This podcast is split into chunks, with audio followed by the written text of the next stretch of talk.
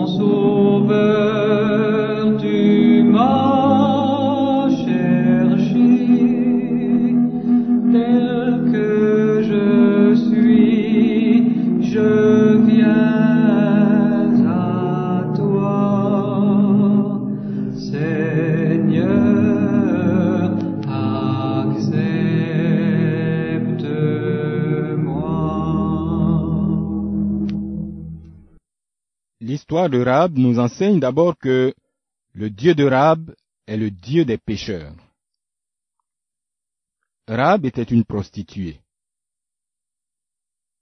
Quand vous parcourez les Écritures saintes, la Bible, vous remarquez que sur neuf mentions de Rahab, à cinq reprises elle est appelée la prostituée.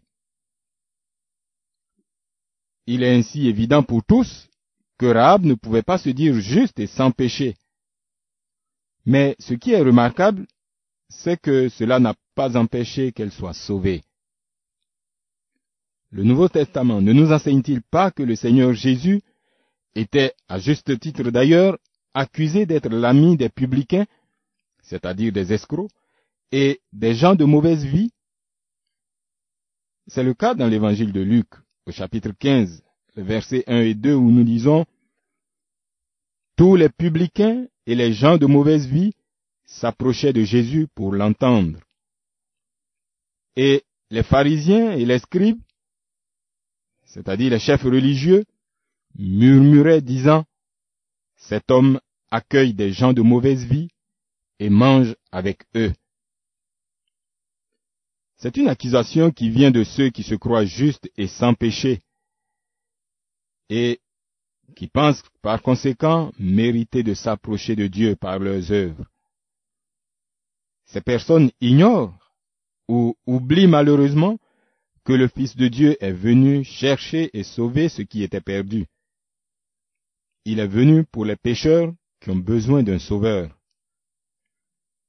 Comme au temps de Christ, les propres justes ne recevront ni Christ ni sa parole.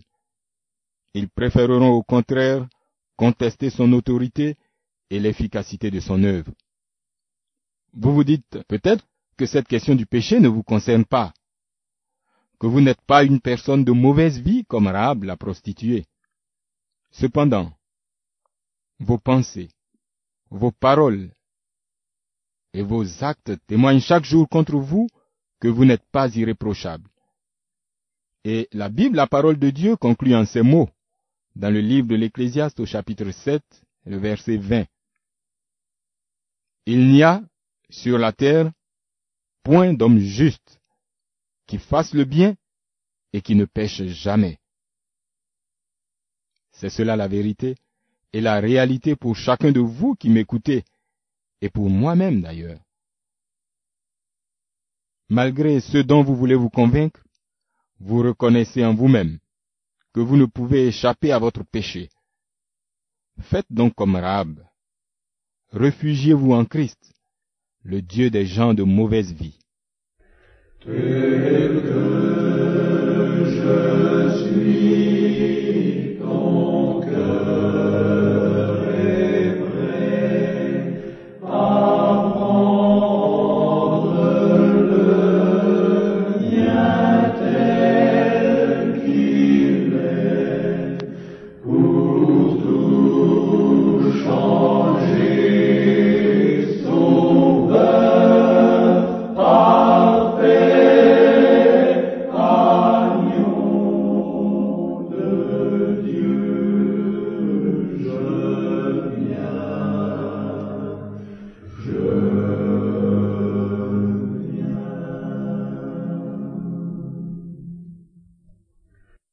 Non seulement Rahab était une prostituée, mais elle était aussi une païenne, c'est-à-dire qu'elle n'était pas juive. Certainement, vous êtes dans la même situation.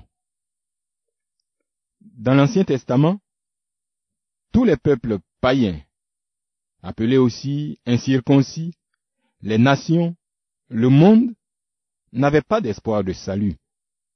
Les sacrifices et le sacerdoce c'est-à-dire le ministère des sacrificateurs dans le tabernacle et le temple, était exclusivement réservé au peuple juif.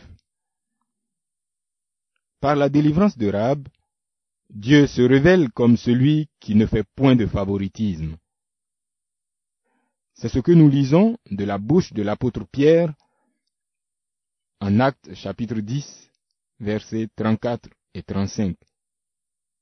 En vérité, dit Pierre, je reconnais que Dieu ne fait point de favoritisme, mais qu'en toute nation, celui qui le craint et qui pratique la justice lui est agréable. Vous vous sentez peut-être exclu, rejeté ou défavorisé par la religion pour une raison ou une autre. Jusqu'à ce jour peut-être, vous n'avez manifesté aucun intérêt pour les choses de Dieu. Ou bien la pauvreté, la maladie ou le manque d'instruction vous font croire que vous n'êtes qu'un bon à rien. De plus, et c'est ce qui est plus grave, la religion de laquelle vous attendiez beaucoup ne vous a été d'aucune utilité. Bien au contraire, elle vous a conduit au désespoir total. Que faire alors? N'est-ce pas la question que vous vous posez? Eh bien, Regardez au Dieu de Rahab, la païenne. Il accueille tous ceux qui se répandent et viennent à lui. Il ne fait point de favoritisme. Rahab a prouvé sa foi et sa repentance en se séparant de son peuple de naissance pour s'attacher à Dieu, et cela par la protection qu'elle a donnée aux espions du peuple de Dieu. Vous aussi, abandonnez votre ancienne vie, vos croyances non fondées sur l'enseignement des Écritures et croyez au Seigneur Jésus-Christ. Il vous recevra favorablement comme il l'a fait pour Rahab la païenne. Abandonne ta vie, tes craintes et tes vœux à la grâce infinie du souverain Father.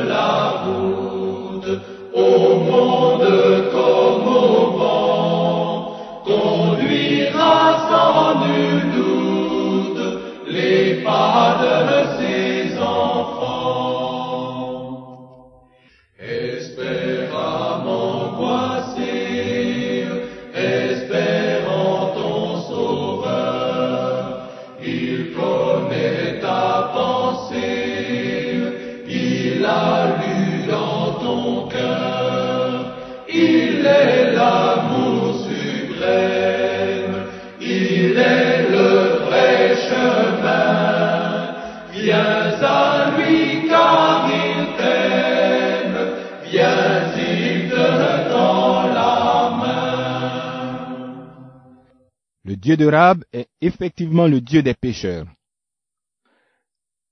Il montre bien dans l'Écriture qu'il n'a pas honte d'être appelé ainsi.